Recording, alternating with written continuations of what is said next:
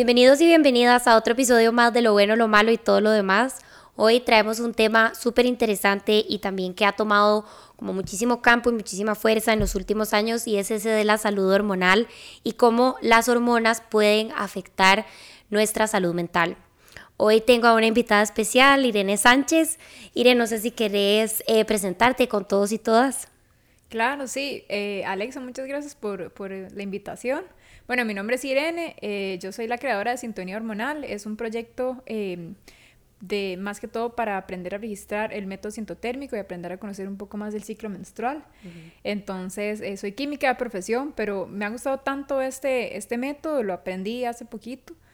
Em, y me gustó tanto, tanto, tanto que decidí volver mi instructora yo también. Entonces, desde ahí, pues, he ido, pues, guiando el proyecto y, pues, llegando también a más personas que quieren, pues, dejar las pastillas y tomar un rumbo un poquito más natural, que, que pues un poquito más como armonioso con el cuerpo y abrazando también esa ciclicidad y esa sintonía de la que tanto hablo yo. Ok, exacto. Y creo que esto es algo súper importante porque en los últimos años como que se ha descubierto que la, los métodos anticonceptivos de hormonas sintéticas no son lo... Mm, ¿Cuál es la palabra? Como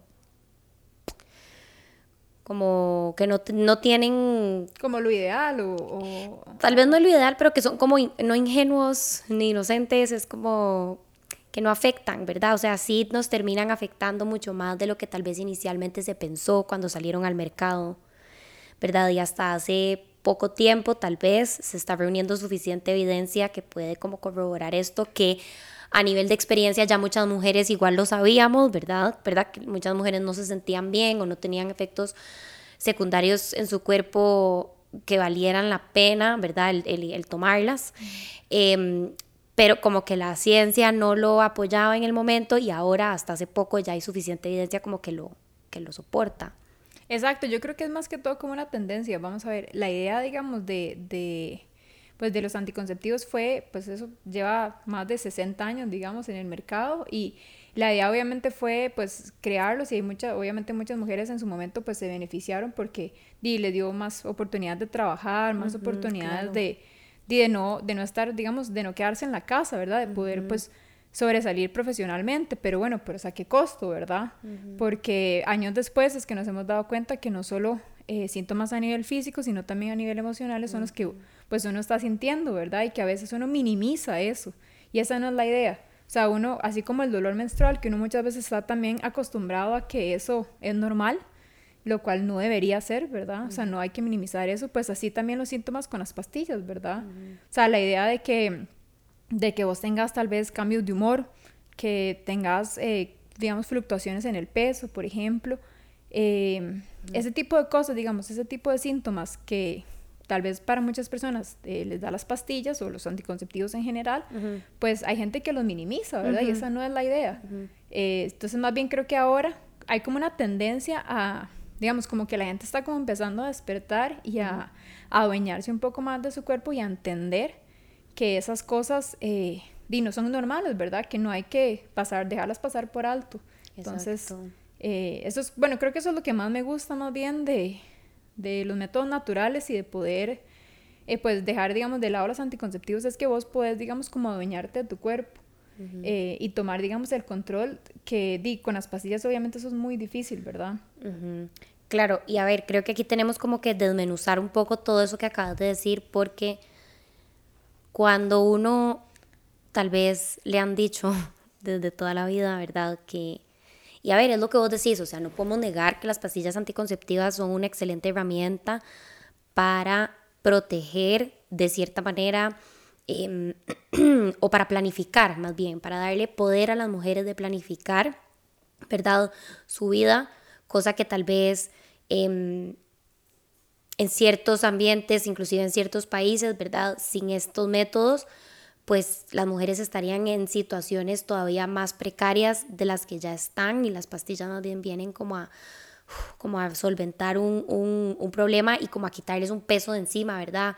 Em, estoy pensando, digamos, muchos pueblos como en África o en, ¿verdad? O en, o en, en Medio Oriente que, que, bueno, que no tienen este acceso y cuando lo tienen es como y madre, por fin, ¿verdad? Ya no voy a tener una seguidilla de ocho hijos, ¿verdad? Que, que eso pasa mucho en, en, en, ahí, ¿verdad? Y bueno, en todas partes, pero digamos que tal vez Costa Rica en eso, gracias a la caja, ¿verdad? Tiene como una ventaja que, que bueno, que tiene este acceso. Pero eso que dijiste, empecemos como por, por lo primero, ¿verdad? Como eso que dijiste de que somos cíclicas las mujeres, ¿verdad? Como puedes como explicar un poquito más eso. Claro, claro, sí, mira. Eh, y la idea aquí también, nada más como una nota al pie de página, es aquí la idea no es satanizar las pastillas, porque yo sé que hay mucha gente igual que tiene ciertas condiciones que a veces las pastillas obviamente, así como vos decís, pues logran tal vez que manejen un estilo de vida acorde a lo que necesitan o puedan pues lograr muchas cosas profesionalmente, si, pues no, si no quieren pues tener hijos, etcétera. Pero lo que, digamos, aquí la idea es tratar de, de, de, que sea un consentimiento informado, ¿verdad? De que vos vas a tomar pastillas, pero sabes a qué costo, sabes cuáles son los efectos, sabes eh, pues todo lo que va a causar, ¿verdad? Y ya con eso, eh, di, vos tomás la decisión, que es a veces lo difícil acá, porque, di, pues uno va donde el ginecólogo, desgraciadamente aquí, pues esa esa es una tendencia de que uno va al ginecólogo y para todo le recetan pastillas. Entonces es como, no sé, es como si vos tuvieras dolor de estómago y dolor de cabeza y vas al doctor y te receta lo mismo y no tenés las mismas cosas, o sea, no tenés los mismos síntomas. Y de eso no se trata. Sí. Entonces, eso que vos me bueno, eso que vos querías eh, comentar un poquito o que explicáramos un poquito de lo de ser cíclicas, es la idea, digamos, del ciclo menstrual. No, no sé si, si, si, digamos, si muchas saben, pero el ciclo menstrual es una fluctuación constante de hormonas, ¿verdad? O sea, tenemos cuatro hormonas principales que se encargan a lo largo del ciclo menstrual de llevar a cabo el proceso principal, que no es la menstruación, como también muchas veces nos han hecho creer, sino más que todo la ovulación, o sea, eso es a lo que queremos llegar. Entonces, esa fluctuación constante de hormonas hace que muchas veces nosotros a lo largo del ciclo no nos sintamos igual. Entonces, está bien eso, está bien que hayan días en donde uno se sienta más activo, hayan días en donde uno se tenga, digamos, más deseo sexual, donde tal vez hayan días en donde uno se sienta más fatigado, con menos energía, eh, menos ganas de hacer ciertas cosas, y eso es normal. Entonces la idea, digamos, de, de abrazar esa ciclicidad es entender eso, ¿verdad? Es entender que no todos los, digamos, no todos los días somos iguales y es parte, digamos, de todo ese proceso y esa fluctuación hormonal que vivimos. Y creo que eso es demasiado valioso para las chicas porque estamos, o sea, vivimos en una sociedad que realmente está pensada para, como el ciclo hormonal, por así decirlo, del hombre, que es, no sé si ni siquiera se le puede llamar un ciclo, pero es como muy, no tiene mucha fluctuación, ¿verdad? Es como muy, no sé cuál es la palabra. Como muy, sí, es como... Estable. No, o sea, lo que vos decís es cierto, es como, o sea, el hombre no tiene esa ciclicidad, a diferencia, digamos, de la mujer, que es sí una persona cíclica, digamos, y creo que eso es como, creo que también uno tiene como que empezarlo a ver como un superpoder, porque eso es algo que nos hace únicas, la verdad. Y tal vez vos tenés tu ciclicidad a tu manera, yo tengo mi ciclicidad a mi manera, porque di, no tenemos los mismos ciclos, ¿verdad? O sea, en, o sea, todos los cuerpos de todas las mujeres son diferentes, pero a diferencia, digamos, de, eh, digamos, de las mujeres que tenemos esas cuatro hormonas principales, que son, pues, la hormona folículo estimulante, la hormona luteinizante, el estrógeno y la progesterona, mm. El hombre solo tiene la testosterona como hormona principal, ¿verdad? Entonces, es una hormona constante a lo largo de todo su, por, por, no llamarlo ciclo, porque creo que eso, eso creo que tal vez no es lo mejor, pero es a lo largo, digamos, de toda su vida. Entonces, no sufre, digamos, cambios de humor, no sufre, eh, digamos, eh, esa, digamos, esos deseos de que a veces uno tiene más, más ganas de hacer tal cosa, más, eh, más ganas de hacer tal otra, o menos ganas, o lo que sea. En los hombres eso es bastante como, bastante constante. Y eso es lo que a veces, y pues, cuesta un poquito, ¿verdad? Que tratar de aterrizar que uno como mujer no es así, ¿verdad? Claro, porque la, la sociedad, los trabajos, el ritmo de vida, el estilo de vida a nivel colectivo está muy pensado para como el hombre y no como en el sentido como, o sea, sino que históricamente, ¿verdad? Como que sí, se construyó todo pensando en, bueno, trabajamos no sé, ¿verdad? Tanta cantidad de horas todos los días, igual, em, no hay un tipo como de cambio, así como los hombres tampoco tienen un cambio muy abrupto, mientras que de las mujeres obviamente pasamos por otro proceso. Exactamente, entonces es más que todo eso, es como, como pues ir entendiendo esa parte y eso es algo que uno cuando toma anticonceptivos no lo tiene, no tiene esa ciclicidad, es como, digamos, esa, esa misma ciclicidad que vos tenés cuando no tomas pastillas y llevas un ciclo natural es porque hay una conexión cerebro-varios que está en constante comunicación para llevar a cabo el ciclo menstrual y para llevar a cabo la ovulación, que es el evento principal. O sea, si vos ovulás, y aquí también como ir dejando como ese estigma de que uno solo ovula para tener hijos, porque también eso es como lo que muchas veces en la sociedad nos han hecho creer y es algo como que me parece que ahorita uno como mujer está tratando de derribar eso, ¿verdad? Y de, de sacar esos estigmas de lado y entender que la ovulación pues es un, es un, o sea, es una es un proceso, digamos, es un evento que nos trae muchísimos beneficios, no solo a nivel reproductivo, sino a nivel fisiológico, o sea, mejora la resistencia a la insulina para personas, por ejemplo, que tienen síndrome ovario poliquístico, es súper importante ovular, mm. eh, reduce la inflamación, promueve la salud tiroidea, por ejemplo, entonces también para personas eh, que, pues, que tienen eh, ciertos, pues, ciertas condiciones de, de tiroides, pues también ovular es tan importante porque eso también va muy de la mano. Em, y también pues promueve una mejor salud cardiovascular y fortalece el sistema inmune. Entonces vos tenés todas esas cualidades, digamos, todas esas características o todas esas eh, condiciones que no tendrías si no estuvieras ovulando, ¿Qué es lo que pasa con las pastillas, ¿verdad? Que uno pierde esa ciclicidad y pierde, digamos, ese, o sea, bloquea esa señal cerebro-ovarios y eh, no se da la ovulación. Entonces tu ciclo, pues, se vuelve, digamos, de manera constante, perdes esa ciclicidad. Ajá. Y entonces, pues la idea obviamente de, pues obviamente esa no es la idea, ¿verdad? La idea es obviamente tener esa ciclicidad para que vos vayas también de acuerdo a tu ciclo menstrual y puedas abrazar eso. Y eso con las pastillas a veces es, pues definitivamente no está porque hay un bloqueo constante cerebro-ovarios. Sí. Cuando hablas de que hay un bloqueo cerebro-ovario, digamos como porque yo creo que tal vez, a ver, a mí me mandaron pastillas hace 500 años, mentira. Pero sí, me mandaron pastillas cuando yo tenía como 14, 14, 13, 14, porque yo ovulaba doble. En mi familia hay un historial de gemelos, como genético, bueno, mellizos. Entonces yo ovulaba doble, ¿verdad? O sea, salían dos huevitos, no sé cómo se dice. Óvulos, óvulos. Óvulos, perdón. sí. Tranquila. Em, Tranquila. La cosa es que yo, eso hacía que mis menstruaciones fueran demasiado dolorosas. En ese momento me explicaron que era porque yo todavía estaba muy pequeña, o sea, yo tenía 13, 14 años, o sea, mi cuerpo todavía no estaba totalmente desarrollado. y mi, no sé si el endometrio, digamos, como, la, como la, la, mm, lo que eventualmente se convertía en la menstruación, Ajá, es ese, el endometrio es exacto, es ese tejido que recubre el útero que se va engrosando a lo largo de todo el ciclo y si no hay una fecundación y no hay un embarazo, pues el cuerpo solito pues lo, lo, desprende y eso es lo que llamamos menstruación. Ajá. Ok, entonces el endometrio por ser doble, ¿verdad? Se engrosaba mucho porque eran dos óvulos y esta es la explicación que me dio el ginecólogo en el momento, ¿verdad? Y entonces, como que por yo todavía estar como pequeñita, o sea, 13, 14, estaba muy, muy, mi cuerpo no estaba totalmente desarrollado, etc.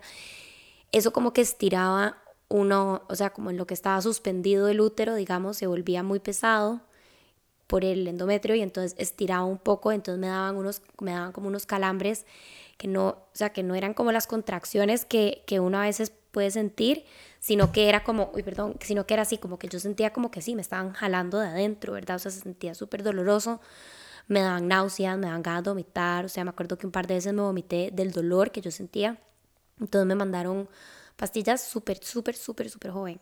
Sí. Y yo no entendía, o sea, yo nunca entendí cómo servían, ¿verdad? O sea, a mí nada más me dijeron como, mae, tome esto, esto le va a ayudar, eh, le va a quitar el dolor, efectivamente me lo quitó, ¿verdad? Por eso que decís, ¿verdad? Como que bloqueó mi ovulación y me curó mis dolores, no sufrí más, digamos.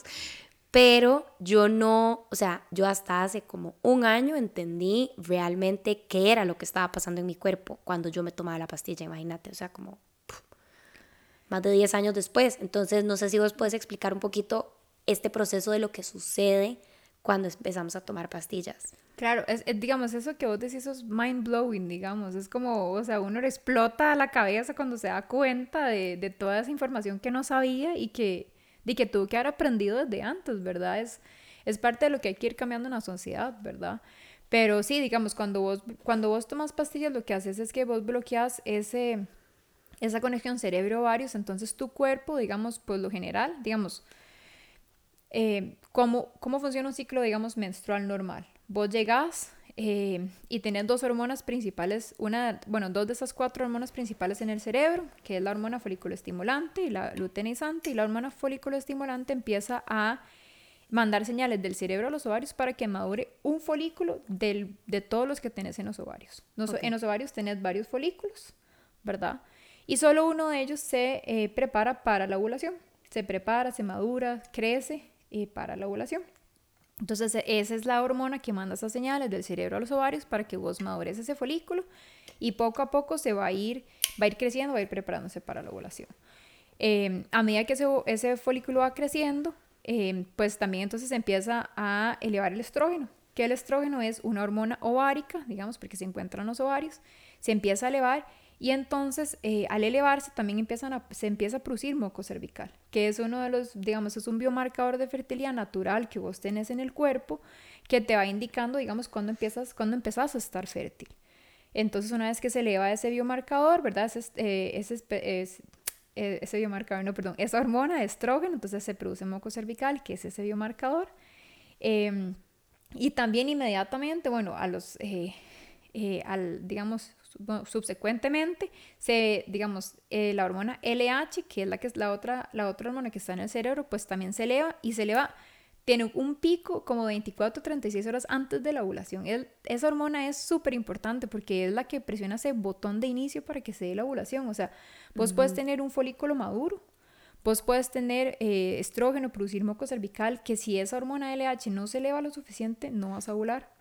Entonces, una vez que esa hormona se eleva lo suficiente, presiona ese botón de inicio para que se dé la ovulación, se rompe ese folículo y es como si vos rompieras, vamos a ver, así de la manera más simple, es como si vos rompieras un huevo, sale la clara, sale, el, sale la yema y queda ese cascaroncito. Ese cascaroncito queda en los ovarios. Y ese cascaroncito se convierte en un órgano temporal que llamamos cuerpo lúteo, que se encarga de producir progesterona para lo, lo que queda, digamos, del ciclo menstrual. Entonces ahí es donde va toda esa ciclicidad. Cuando vos tomas pastillas, ¿qué es lo que pasa? Todo eso se bloquea. No hay, como, como no hay una conexión cerebro-ovarios, no madura ningún folículo.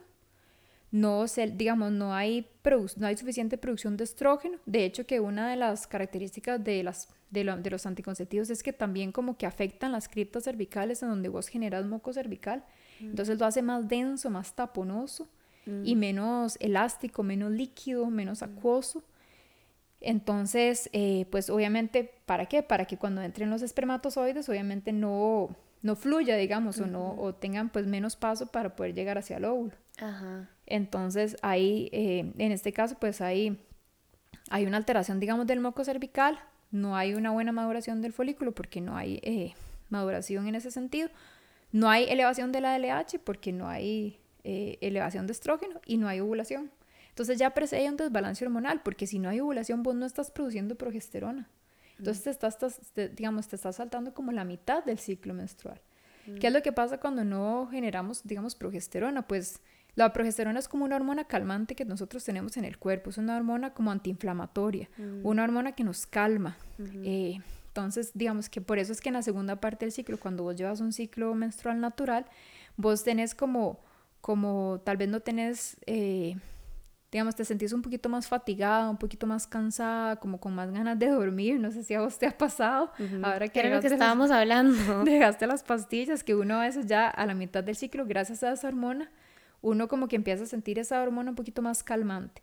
Y al inicio del ciclo uno tiene como, tiene más producción de estrógeno, entonces tiene esa hormona que lo hace uno estar más activo. Mm. digamos, uno, incluso no sé si vos sos... Eh, súper deportista, digamos, pero cuando uno es súper deportista tiene los mejores rendimientos incluso en esa fase, en la fase preovulatoria. Mm, qué interesante. como atletas, o sea, esto es como un estudio que se ha hecho. Sí, entonces es como, por eso es que, eh, digamos, y eso también se trata, eso es a lo que me refiero con ciclicidad, que vos puedes aprovechar todas esas, ese entendimiento de tu cuerpo para poder decir, mira, sí, voy a voy a, a, digamos, voy a programar esa entrevista, trabajo, voy a programar ese proyecto para cuando estoy en fase ovulatoria, porque es en el momento en el que somos más creativas. digamos que tenemos como esa necesidad de lograr más cosas.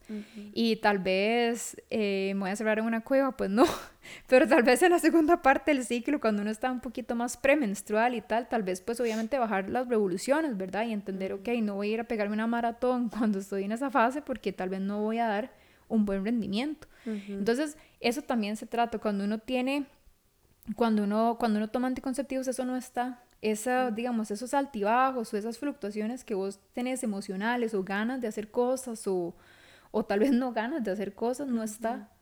Entonces, es, es, más que todo eso, digamos. Mm, y que, sí, o sea, eso que decís como que resuena un montón porque yo he tenido como las dos experiencias, o sea, y por demasiados años estuve con control hormonal, digamos, o sea, como hormonas sintéticas, y yo más bien sentía que nunca me calmaba, ¿verdad? O sea, no sé, como que pasaba demasiado energética, pero ya llegaba a un punto en donde era como caótico, o sea, como que llegaba a un punto en donde yo me sentía demasiado ansiosa, demasiado mm. irritable, y no necesariamente em, cuando estaba con la menstruación, o sea, no necesariamente cuando estaba sangrando, sino eh, creo que también como en la segunda parte del ciclo, tal vez, sí podría decir eso, ¿verdad? Como que, como que en la segunda parte de mi ciclo yo sí con pastillas sentía que me ponía como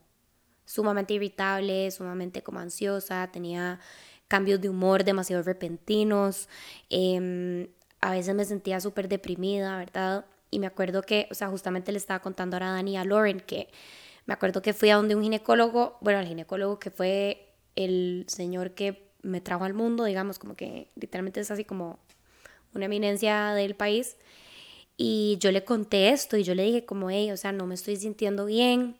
Mi pareja en ese momento, mi exnovio, me decía como, mae, yo, o sea, siento como que ¿verdad? O sea, te veo como que estás teniendo como muchos cambios de humor y, mm. y como que no tiene mucho sentido, ¿verdad?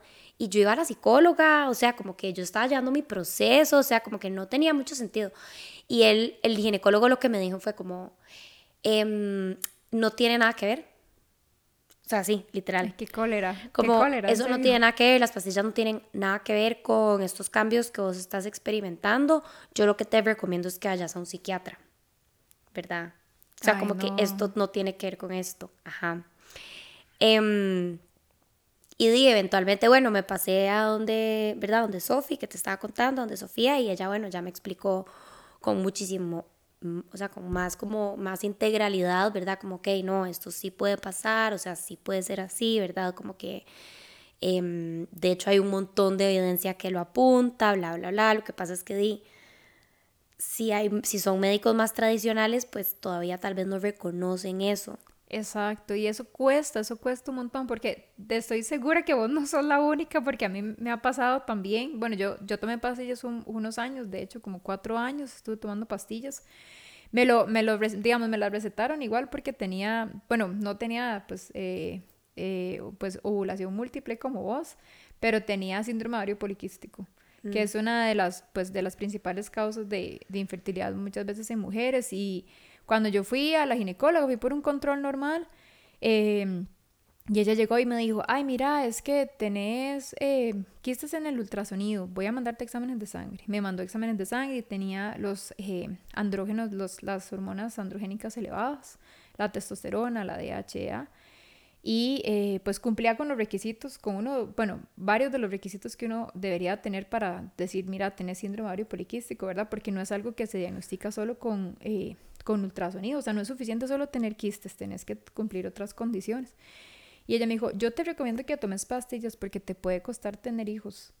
Y bueno, no es como que yo estaba pensando en eso en esos momentos, ¿verdad? O sea, tenía mucha vida por delante, pero yo dije, uy, como que unos lo, asustan, ¿verdad? Y ella no me dio otra opción, no me dio otra opción, me dijo, mira, tómate eso, es lo que te recomiendo porque si vos quieres tener hijos, después te puede costar quedar embarazada. Y, y si bien yo tenía esa condición, nunca me preguntó, por ejemplo, cómo eran mis ciclos, nunca me preguntó si no sé, por ejemplo, cada cuánto me venía la menstruación, por ejemplo, si yo llevaba, eh, pues, eh, no sé, un conteo, digamos, o unas anotaciones, digamos, de cómo me sentía, cómo era mi ciclo, nada. No me preguntó, simplemente pues al grano y tome pastillas y ya. Vámonos. Y entonces es eso, es que a veces creo que en esta sociedad y a veces los médicos de antes, porque ella creo que tampoco eh, es tan, pues tan, tan, tan viejita, pero creo que a veces cuesta un montón, ¿verdad? Porque las casas farmacéuticas también ejercen muchísima presión al respecto. Pero ella pues me mandó eso y uno qué hace, pues dice que el, el, claro, uno confía. Sí, exactamente, el tratamiento del médico es la persona que sabe, ¿verdad? Pero es muy frustrante porque entonces yo después me di cuenta, después a lo largo de estar tomando pastillas, que me daba muchísima ansiedad, me sentía muy estresada, como que, o sea, no sé, mi pareja no me podía decir nada porque yo ya me sentaba a llorar y él no me estaba pero diciendo nada malo, nada feo, simplemente eran como cambios de humor muy drásticos o, o como sentirse súper emocional y sin entender por qué. Entonces, esas cosas son, pues, me imagino que son súper frustrantes. Si a vos te pasó, a mí me pasó, es como, es muy difícil. Y mira que vos tenías ese, no sé, esos problemas de sangrado muy abundantes, de de, digamos, de que tal vez se te engrosaba muchísimo el endometrio. Yo tenía síndrome ovario poliquístico, bueno, tengo, pero más controlado, y te mandaron pastillas. O sea, las dos teníamos condiciones completamente diferentes y te mandaron, el, digamos, como... Lo mismo. Lo mismo, la misma solución. Así no funcionan las cosas. Entonces la idea, pues, o sea, la idea no es esa, ¿verdad? Y mira que vos tenías tus síntomas igual de ansiedad, a mí me pasó lo mismo y a veces uno... Y yo, yo sinceramente pensaba que eso era normal hasta que me puse a investigar y, y, pues caí en este mundo del fertility awareness o de esos métodos de reconocimiento de la fertilidad y me di cuenta que todo estaba mal. Sí. Entonces es, es, muy frustrante cuando uno pues se da cuenta que esta información pues no la tuvo antes y que, y que confió en ese tipo de cosas, ¿verdad? Sí, sí, y es como lo que decís vos, o sea, es un paradigma tal vez como muy antiguo que, y a ver, esto yo creo que las personas que, mm, que, trabajamos en salud y que hemos tal vez tenido, bueno, que trabajan en, en ambientes públicos de fijo, em, creo que en la medicina existe como mm, mucho ego, ¿verdad? O sea, mucha verticalidad entre profesional y paciente, ¿verdad? Y eso es algo que, por ejemplo, a mí como psicóloga me enseñaron que era totalmente al revés. O sea, yo nunca voy a saber más de el mundo de mi paciente que él o que ella, ¿verdad? O sea, yo nunca puedo ponerme a pretender saber más de su mundo porque él es el experto en él o ella, ¿verdad? Pero eso es desde un punto de vista emocional, psicológico, de mundo interno, ¿verdad? Entonces, en psicología nos enseñan mucho esta horizontalidad, ¿verdad? Como, como sí, yo tengo cierto conocimiento, pero la experta en voz sos vos. Me encanta eso, me encanta y creo que es algo que a los médicos les hace falta. Exacto, y de hecho hay mucha dificultad, bueno, a ver, esto no es para todos los médicos, no es para todos los psiquiatras, obviamente que no, pero yo me acuerdo que mis profes en ese momento contaban que trabajar multidisciplinariamente con médicos, eh, ya fueran endocrinólogos o em, psiquiatras o otro tipo de, médicos por cualquier razón, no sé, gastroenterólogos, o sea, ¿verdad? Eh, psicólogos que tal vez se dedican más como a la psicología de la salud, ¿verdad? Que son como tratar problemas que ya tienen como una biología en el cuerpo, como digamos una persona que es hipertensa, ¿verdad? Pero que la hipertensión se le pone peor cuando se estresa o se enoja, ¿verdad? O una persona que tiene psoriasis, que cuando tiene, no sé, cuando se deprime se le pone peor, ¿verdad? Eso es la psicología de la salud, como trabajar muy multidisciplinariamente con este tipo de pacientes. Estas, estos profes que trabajan en esos ámbitos siempre nos decían como, no saben el dolor que es trabajar con médicos y porque tienen una visión de que nadie sabe más que yo, ni siquiera el propio paciente sabe más que yo acerca de su propio cuerpo, ¿verdad? Y pueden ser muy minimizantes y muy desvalorizantes al escuchar a sus pacientes compartir lo que están sintiendo o lo que les está pasando. Y no quiero generalizar, porque obviamente no son, como decís vos, no son todos los doctores, no son todas las doctoras, o sea, pero sí es como una tendencia, ¿verdad?, que se dio, yo creo que, no sé si es un tema como de cultura dentro de cómo, cómo se enseña la medicina, puede ser, yo creo que sí, puede ser, tal vez que vaya por ahí. Ajá, pero sí es algo como que yo creo que se necesita hacer ese cambio, o sea, ese switch de entender como que el cuerpo tiene un conocimiento, ¿verdad? Como biológico, ancestral, o sea, si vos a mí me decís, me estoy sintiendo ansiosa, me estoy sintiendo mal, y yo antes de las pastillas no me estaba sintiendo así, ¿quién soy yo como profesional, por más que tenga 500 mil doctorados, para decirte, no, no tenés razón? O sea, es tu experiencia, ¿verdad? Yo no puedo desvalorar, desvalorizar o minimizar tu experiencia. No, definitivamente. Y creo que eso, eso es algo muy bonito lo que tocas, porque ahí es donde uno empieza a entender que, bueno, uno, se valen las dobles, digamos, se valen las segundas opiniones. O sea, si vos llegas a donde un médico y no te sentís bien, o sea, se vale irse, se vale ir a buscar una segunda opinión, se vale cuestionar esas cosas, porque primero obviamente está, está el, nadie conoce mejor tu cuerpo que vos misma. Nadie conoce mejor cómo vos te sentís que vos misma. Ya sea lo que te diga el doctor, lo que sea, pero nunca es igual, ¿verdad? Entonces la idea ahí en este caso, pues es que si vos no te sientes cómoda, ahí no es. Y eso yo se lo digo mucho a mis alumnas cuando les enseño el método sintotérmico, de verdad. La idea es obviamente que entren en sintonía con su cuerpo, que encuentren, no solo digamos a nivel físico, ¿verdad? Porque obviamente dejar las pastillas pues también es como un alivio a nivel fisiológico, pero también a nivel mental, ¿verdad? O sea, ¿qué, qué es lo que estás ganando mentalmente? Eso es súper valioso igual con las consultas médicas, ¿verdad? O sea, si vos no te sientes como ahí no es. Y buscar ese otro lugar o esa segunda opinión en donde te sientas valorada y eh, donde te escuchen, ¿verdad? O sea, donde vos seas esa prioridad, eso que vos decís, esa horizontalidad, tiene que existir y si no hay que crearla. Hay que crearla con el personal de salud porque es muy importante. Sí. Sí, y es algo como que de ambos lados, ¿verdad? O sea, es muy difícil también crear una horizontalidad uno como persona usuaria de un servicio si la persona que te está dando el servicio no, ¿verdad? O sea, se pone en un plan de yo sé más y usted no, ¿verdad? Total. Pero sí, definitivamente es algo como que se tiene que empezar a trabajar hacia esa meta. Y ahora que mencionabas el método sintotérmico, no sé si querés como explicarnos un poquito más de esto, porque creo que esta es como la opción B o la alternativa que a muchas personas ¿verdad? Nunca nos mencionaron o nunca nos dijeron.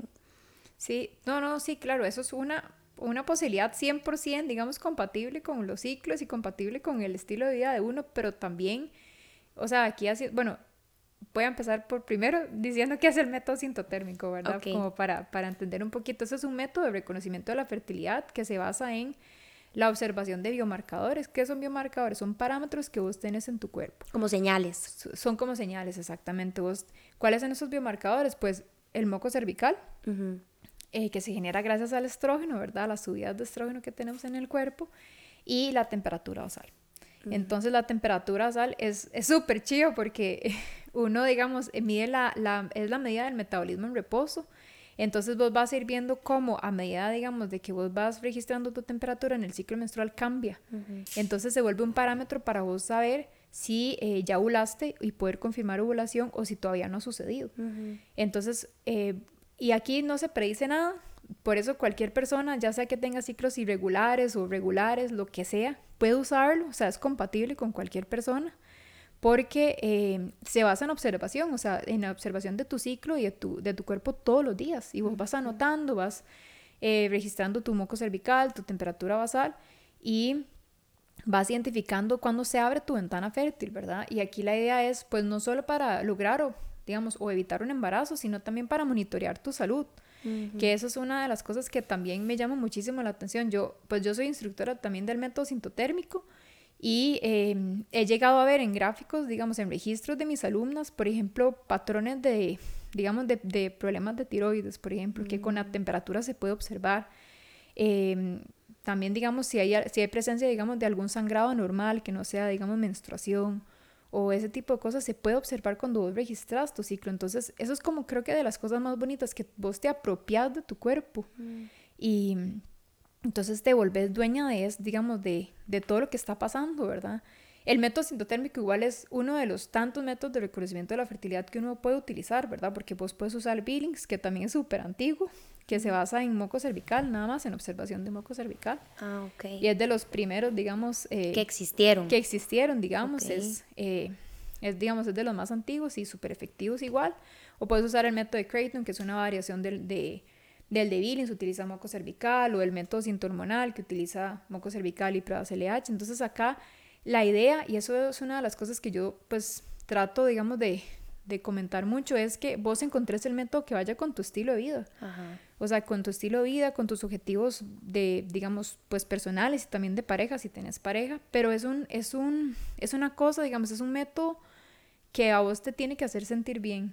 O sea, no tiene por qué generar estrés, no tiene por qué generar esa ansiedad que tenías con las pastillas, no, es, no se trata de quitarlas y que empezás a hacer un método que te genere, digamos, pues la misma carga emocional que tenías antes, de eso no se trata. Entonces, tenés que encontrar de todos esos métodos cuál es el que más te gusta. Pues el método sintotérmico ahorita pues está está como muy en tendencia, digamos, y me parece que le ha funcionado a muchas personas para poder dejar las pastillas y sentirse como dueñas de su cuerpo, que eso es algo que me encanta. Pero también como dar a entender que si vos no, sos, no te sentís como tomándote la temperatura o viendo tu moco, pues eh, sepas que también hay muchísimos otros métodos que puedes investigar o que puedes acoplar a tu estilo de vida que, y no necesariamente volver a las pastillas o a cualquier otro método de anticoncepción hormonal. Entonces, es más que todo eso, ¿verdad? Sí, y digamos, por ejemplo, cuando yo tenía pareja, digamos, me acuerdo que una de mis, uno de mis miedos más grandes, porque yo desde hace muchísimo tiempo, a ver, como hace dos o tres años, yo me di cuenta que a mí las hormonas sintéticas me estaban cayendo demasiado mal, ¿verdad? Por esto que te conté, o sea, yo tenía ansiedad, me sentía súper mal, tenía altibajos emocionales súper fuertes, lo que acabas de decir, o sea, yo era un cristal, me volvían a ver y me quebraba, ¿verdad? O sea, me ponía a llorar, ¿verdad? Me podían decir, no sé, eh, de no lavaste los platos y yo, pero es que, ¿verdad? O sea, como que ya era así un pleito, o sea, como que... Ay, me pasaba así. Sí, o sea, yo era como un nervio peladito, ¿me entendés? Como que estaba como súper, como sensible. Sensible, claro. y, o sea, algo como muy, tal vez, no sé, como yo empecé a como, ¿verdad? Como monitorear como qué podría ser y realmente en, ese momento de mi vida yo dije, más es que tiene que ser las hormonas, ¿verdad? Obviamente, bueno, en ese momento cuando yo empecé a decir como, ok, esto a mí no me está cayendo bien, yo empecé a juguetear con la idea de dejarlas. Pero yo en ese momento tenía pareja y di, lo hablamos y para ninguno de los dos era una opción, ni siquiera remotamente posible el que yo quedara embarazada, o sea, no era, no era una opción, ¿verdad? Especialmente para mí, o sea, yo en ese momento estaba empezando el proyecto que ahora tengo de Almazana, eh, me estaba graduando de la universidad, estaba terminando mi tesis, digamos, etcétera, etcétera. Entonces, o sea, era como inconcebible, o sea, yo decía, Mae, no.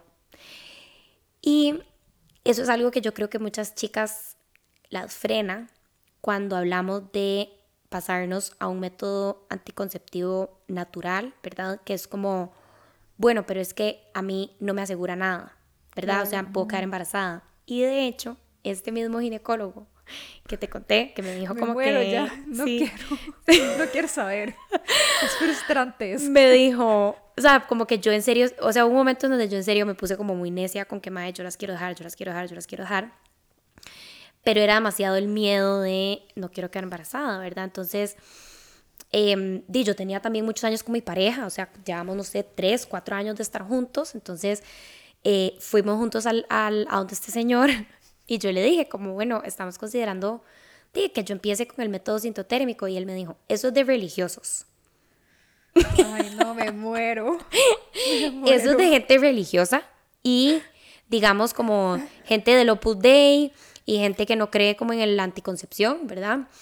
Y, di, lo puedes hacer, pero eh, di, muy probablemente quedes embarazada.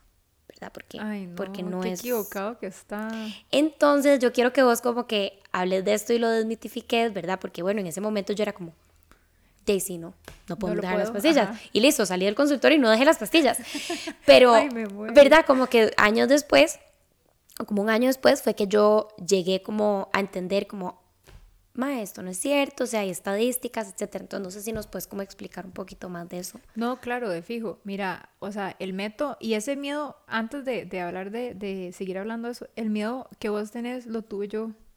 Y estoy segura que es el mismo miedo que muchas que nos están escuchando y lo sienten. Y de verdad, tranquilas, eso es lo que les puedo decir, porque tranquilas, porque ese miedo de quedar embarazada o de que de, de, de, digamos, de que algo salga mal cuando uno no lo está planeando, todo el mundo lo tiene y está bien, está bien sentir miedo, o sea, es normal, es parte de, de uno también tiene miedo a lo desconocido, de cuando uno, tiene, pues, o sea, está, es normal y también hay que abrazar eso, las emociones hay que abrazarlas y también es normal tener miedo.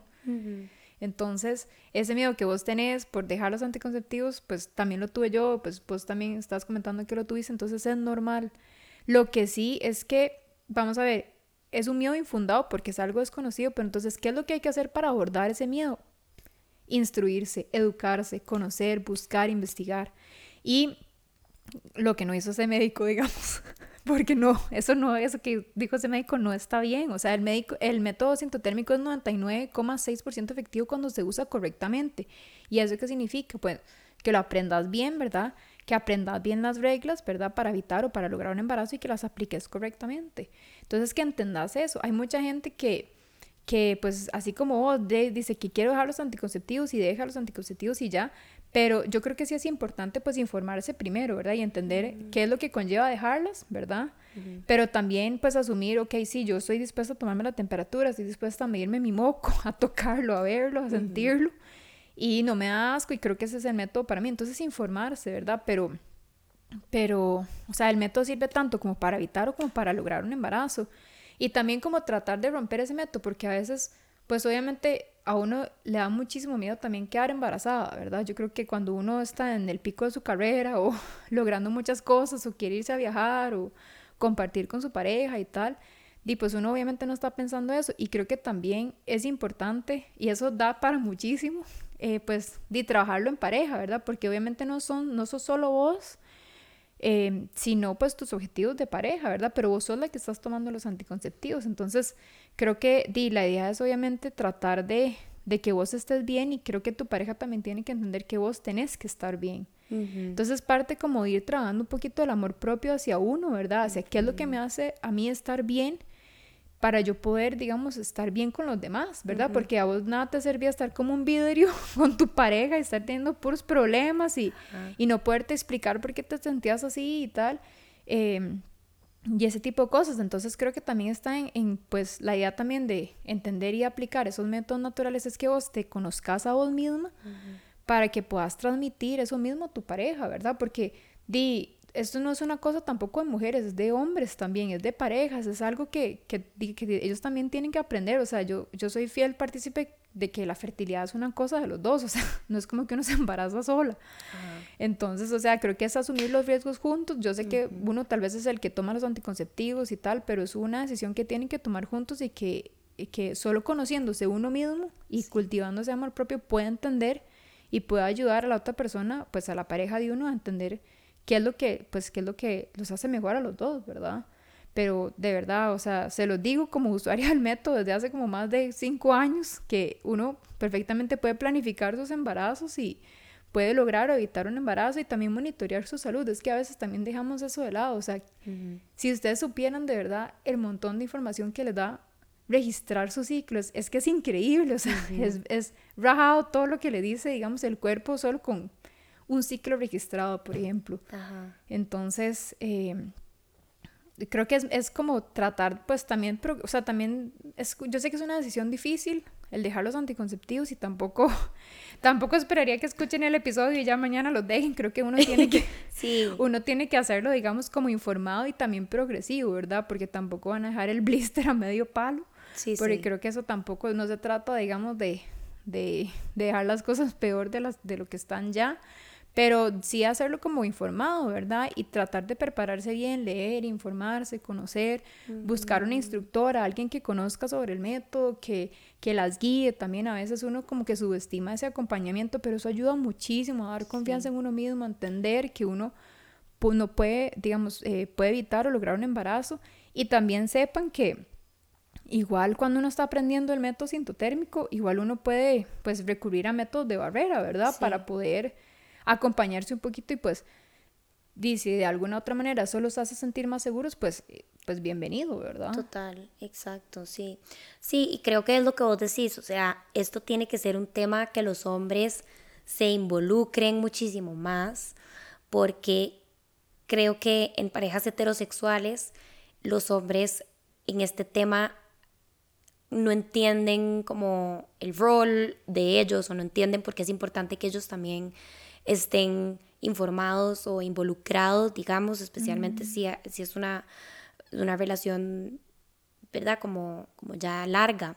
Y de hecho, digamos, en mi experiencia, yo viví, obviamente yo también estaba desinformada, ¿verdad? Pero ahora, viéndolo para atrás, yo digo como, pucha, qué diferente hubiera sido, ¿verdad? Como que mi expareja, mi exnovio hubiera tenido como más disposición de decir como, bueno, entendamos esto bien, o sea, eh, veamos a ver qué es lo que realmente está pasando, o sea, eh, qué, qué, está pasando en tu cuerpo, porque es que te estás sintiendo así, eh, qué podemos hacer como pareja para que vos estés bien, para que entonces la relación esté bien, digamos, ¿verdad? Como en ese sentido, que obviamente no es la mentalidad de muchos hombres porque es como colectivamente es como sí, las pastillas sí, son para las chicas y se acabó, ¿verdad? Como que no los culpo. se desentienden. Exacto, pero no los culpo porque no es como que hay un abordaje integral del tema tampoco. O sea, las chicas tampoco nos dicen como, hey, ellos se tienen que involucrar. O sea, no, es como, usted tomes el, o sea, tomes el blister, ajá, tómese las pastillas y listo. O sea, no pregunte, no le explico, no le digo nada, o sea, ni siquiera el por qué le estoy mandando esto, nada más como tómese la pastillita y se acabó. Entonces realmente es algo como que ni a los hombres ni a las mujeres nos están explicando la importancia de que tal vez esto sea algo como más en conjunto si se está tomando las pastillas o si se están dejando, ¿verdad? Claro. Y sí, o sea, ojalá, digamos, ojalá que esto fuera como un tema, y a ver, es que yo siento que a los maes obviamente les da mucha pereza porque es un tema como que no, que difícil resonar con algo que es tan ajeno, ¿verdad? O sea, como... Sí. O sea, es cierto, es cierto y, igual hay, hay más de más, ¿verdad? O sea, hay gente que resuena súper bien, hay gente que tal vez le toma tiempo, pero yo siento que también son cosas, bueno, vos sabes que en psicología también para la pareja es vital la comunicación, entonces creo que es importante que si para eso a vos, si, si aprender el método para vos es importante, planificar naturalmente para vos es importante, creo que es algo que hay que transmitirle a la pareja, ¿verdad? Para que vos te sientas cómoda con eso y puedas, eh, y puedan trabajarlo juntos, ¿verdad? Pero, y a veces también como no menospreciarlo, porque uh, cuando uno aprende el método sintotérmico en pareja, a veces a mí me han llegado a decir parejas, me dice, es que llega y, y, está el, el, pues el muchacho y me dice, ay, es que yo no entiendo para qué estoy acá. Si yo no soy la que, si yo no soy el que registro, me dice. y, la, y yo, pero no, usted está haciendo demasiado, usted está aquí, usted está entendiendo, usted está informando, se está aprendiendo, está acompañando. Creo que qué más bonito que esa compañía, digamos, de verdad de, de, ese apoyo que, que, la otra persona, digamos, que, que la muchacha entienda que no está sola en este camino, es que de eso se trata. O sea, a veces uno como que menosprecia ese, ese apoyo o esa ayuda, es que solo porque no registran o solo porque no tienen ciclos o no menstruan, entonces ya no pueden ayudar. Y es que no, es que el apoyo tal vez es un poco más abstracto, pero ahí está. Y yo creo que uno, y como mujer también se siente súper valorado que tu pareja esté ahí, está aprendiendo, se informe, se no sé, haga preguntas, ese tipo de cosas. Entonces creo que también motivándolos a ellos a que, a que ya solo con la compañía y solo con el interés también hacen muchísimo. Total. ¿Verdad?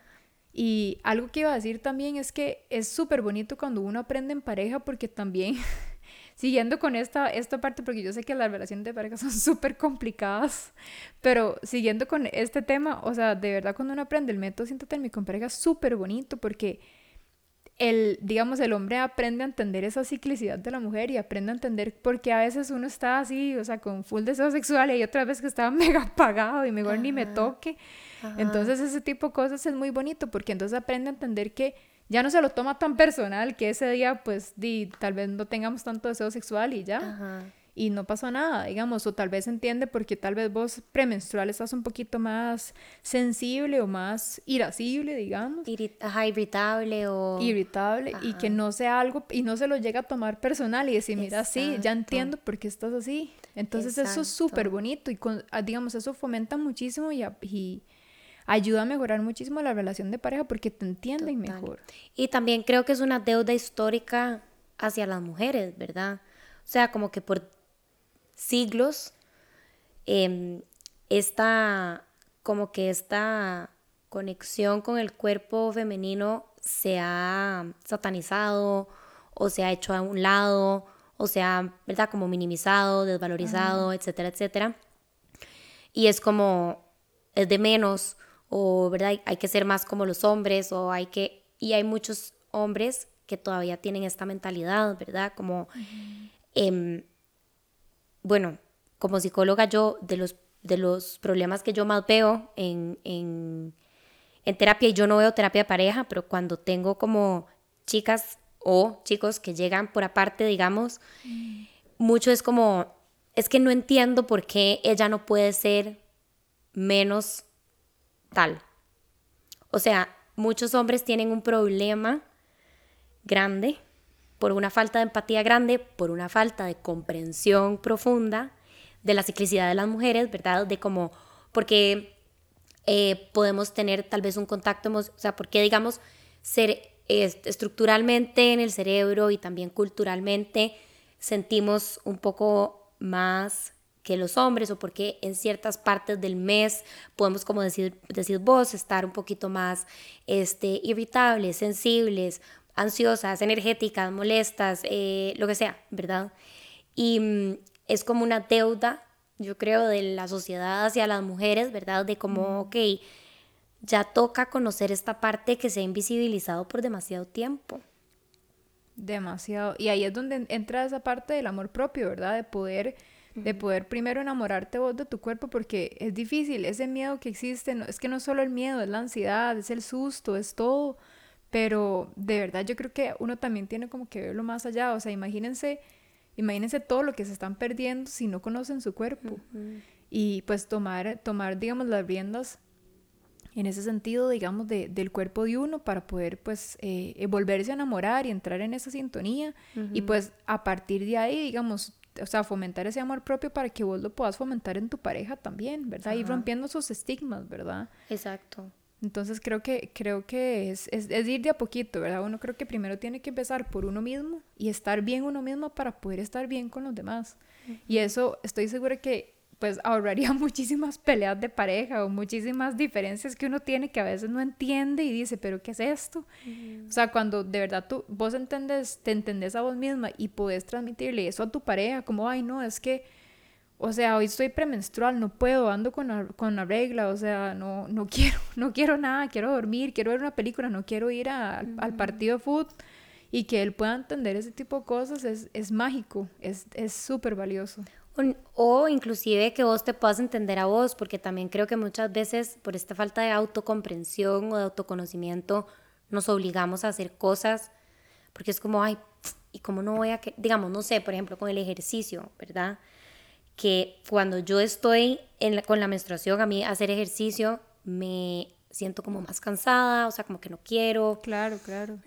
algo de alto impacto, no quiero hacerlo, etc. Estoy, sí, estoy como con más sueño.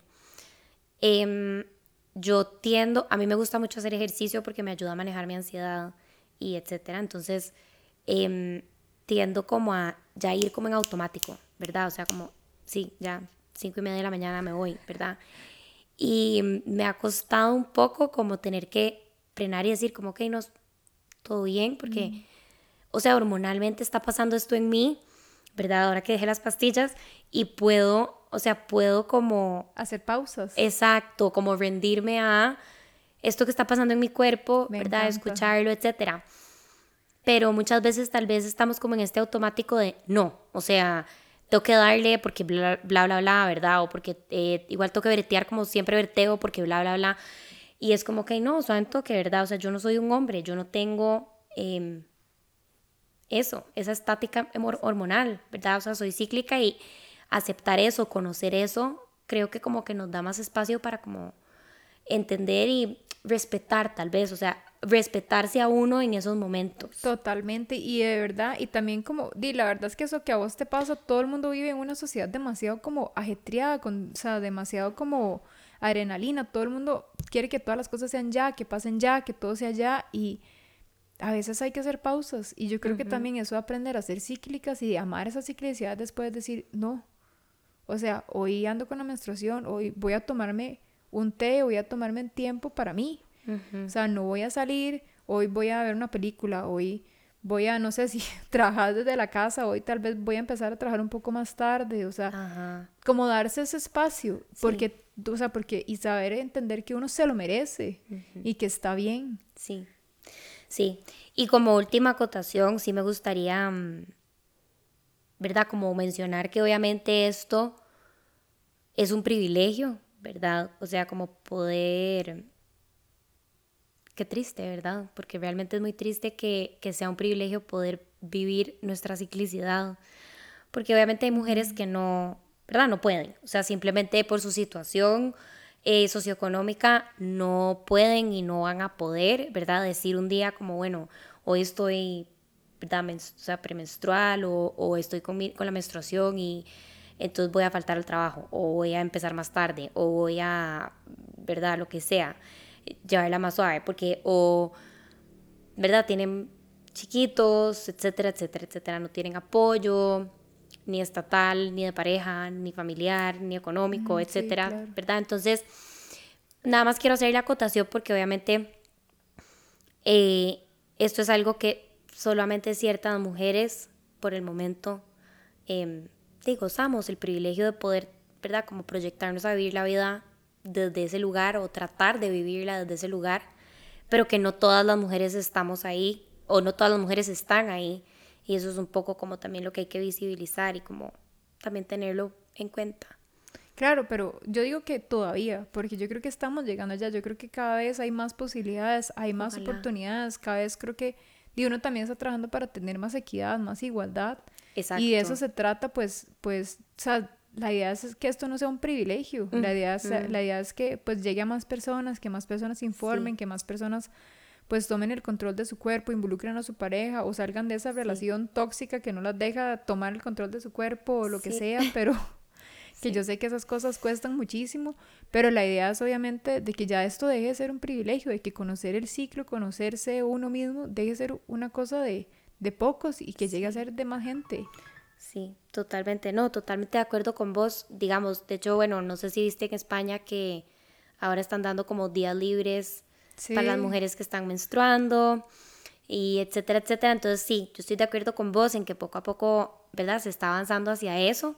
Todavía no estamos ahí, pero ojalá que, como decís vos, o sea, se hagan los esfuerzos para, para que se respeten esos ciclos y esas diferencias. Exactamente, sí, yo creo que eso es lo más importante. ¿Y por dónde empieza uno? Por uno mismo y visibilizando esas cosas. Es como el otro día también andaba en, pues yo hago pilates usualmente y di, obviamente, así como esa ciclicidad, y hay días en que uno rinde súper bien y otros días que rinde pésimo. Ajá. Y entonces me dice la instructora, ay, no, es que Irene, ¿pero qué le pasa hoy? Está, o sea, está súper ida, está súper, estamos con la pierna derecha y usted va, o sea, con la pierna izquierda para el otro lado. Y yo, es que, y yo le dije, di no, es que ando con la menstruación.